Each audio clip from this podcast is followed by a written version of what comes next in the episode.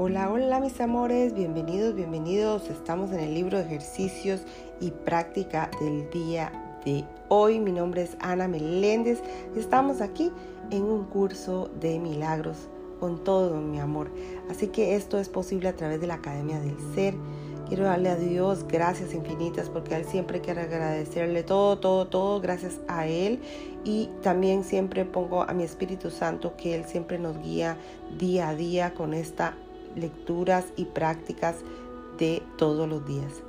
Bueno, mis amores, estamos en la lección 70 del libro de ejercicios, como les decía anteriormente, y como título, Mi salvación procede de mí, mi salvación procede de mí, mi salvación procede de mí. La lectura del libro de ejercicios dice, Toda tentación no es más que una variante de la tentación básica de no creer la idea de hoy. La salvación parece proceder de cualquier parte excepto de ti. Lo mismo se puede decir del origen de la culpa. Tú no crees que la culpa y la salvación estén en tu mente. Y solo en tu mente.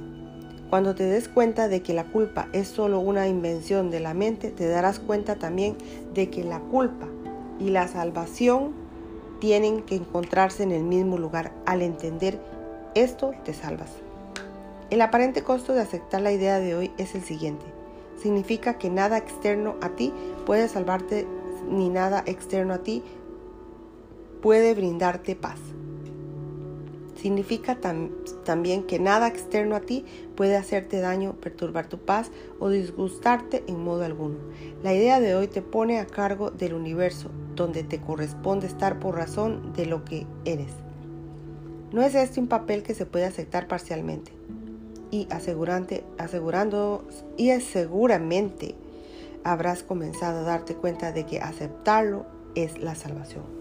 Es probable, no obstante, que aún no esté claro para ti por qué razón reconocer que la culpa está en tu mente conlleva a sí mismo darte cuenta de que la salvación también está allí. Dios no habría puesto el remedio para la enfermedad donde no te pudiese servir de nada. Así es como funciona tu mente pero no la suya. Él quiere que sanes y por eso mantiene la fuente de la curación allí donde hay necesidad de curación. Tú has tratado de hacer justamente lo contrario, intentando por todos los medios, no importa cuál distorsionados o extravagantes, separar la curación de la enfermedad a la que estaba destinada, conservando de este modo la enfermedad. Tu propósito ha sido asegurarte de que la curación no tuviese lugar. El propósito de Dios ha sido asegurarse de que si lo tuviera. Nuestra práctica de hoy consiste en darnos cuenta de que la voluntad de Dios y la nuestra coinciden completamente en esto. Dios quiere que sanemos y nosotros queremos realmente estar, no queremos estar realmente enfermos, pues eso no nos hace felices. Al aceptar la idea de hoy, por lo tanto, estamos en realidad de acuerdo con Dios y no quiere que estemos enfermos, nosotros tampoco. Él quiere que nos curemos nosotros también. Hoy estamos listos para dos sesiones de prácticas largas, cada una de las cuales debes tener una duración de 10 a 15 minutos.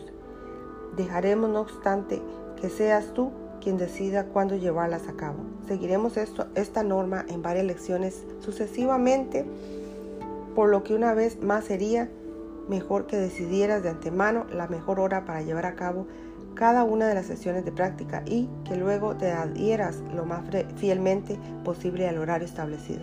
Empieza estas sesiones de práctica repitiendo la idea de hoy, añadiendo una afirmación en la que se vea expresado tu reconocimiento de que la salvación no procede de nada externo a ti. Podrías, por ejemplo, decir lo siguiente, mi salvación procede de mí, no, no puede proceder de ninguna otra parte. Mi salvación procede de mí, no puede proceder de ninguna otra parte. Mi salvación procede de mí, no puede proceder de ninguna otra parte. Dedica después varios minutos con los ojos cerrados al revisar algunas de las fuentes externas en las que el pasado buscaste la salvación en otra gente, en posiciones, en diversas situaciones y acontecimientos y en conceptos de ti mismo que intentaste convertir en realidad.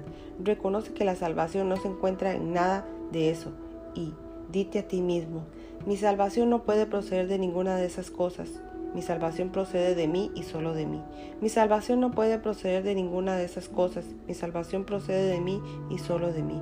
Mi salvación no puede proceder de ninguna de esas otras cosas. Mi salvación procede de mí y solo de mí. Trataremos ahora nuevamente de llegar a la luz en ti, que es donde realmente se encuentra tu salvación. No puedes encontrarla en las nubes que rodean la luz y es ahí donde la has estado buscando. No está ahí, está más allá de las nubes, en la luz que se encuentra tras ellas. Recuerda que tienes que atravesar las nubes antes de poder llegar a la luz. Pero recuerda también que jamás encontraste nada que fuese duradero o que realmente quisieras en los tapices de las nubes que te imaginabas. Puesto que todas las ilusiones de salvación te han fallado, seguramente no querrás quedarte en las nubes buscando en vano ídolos falsos, cuando te sería tan fácil llegar hasta la luz de la verdad, salvación. Trata de ir más allá de las nubes utilizando cualquier medio que te atraiga. Si te resulta útil, piensa que te estoy llevando de la mano y te estoy guiando. Y te aseguro que esto no será una vana fantasía. Las, para las sesiones de hoy de práctica cortas y frecuentes de hoy, recuérdate a ti mismo que la salvación procede de ti y que nada, salvo tus propios pensamientos, puede impedir, tu proceso. Estás libre de toda interferencia externa. Estás a cargo de tu salvación. Estás a cargo de la salvación del mundo. Di entonces, mi salvación procede de mí. No hay nada externo a mí que me pueda detener. En mí se encuentra mi propia salvación y la del mundo. Mi salvación procede de mí, no hay nada externo a mí que me pueda detener y en mí se encuentra mi propia salvación